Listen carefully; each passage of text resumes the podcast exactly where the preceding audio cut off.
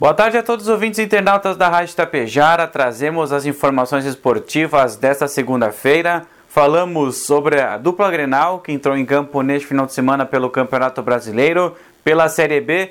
Na tarde de ontem, o Grêmio enfrentou o Náutico no Estádio dos Aflitos e justamente no estádio que deu acesso ao Grêmio da Série B para a Série A em 2005, o Grêmio confirmou os seus três pontos e retorna à elite do futebol brasileiro no ano que vem. Dois gols de Bitelo, um gol de Lucas Leiva. O Grêmio enfrentou o Náutico já rebaixado, que está na vigésima colocação da Série B, e conseguiu, mesmo que com dificuldades, fazer o resultado positivo. Aí na segunda etapa teve um confronto mais tranquilizado com a expulsão de um jogador do Náutico e aí conseguiu concretizar então a, o acesso à Série A do ano que vem. Tricolor agora voltou para Porto Alegre hoje para a sequência do, dos trabalhos finais da temporada. Possivelmente Renato Portaluppi vai, dar férias aos principais jogadores do elenco profissional e o time de transição jogará as últimas partidas contra Tom Bense e também contra o Brusque nessa Série B.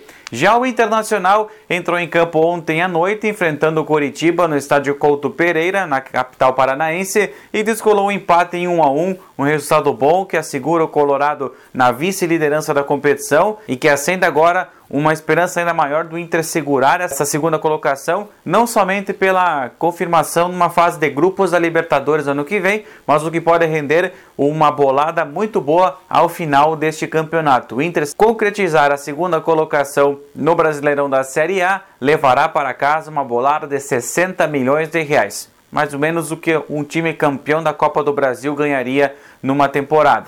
Então, o Inter chegaria nesse teto de 60 milhões de reais de premiação e aí terminaria o ano bem tranquilo na questão financeira.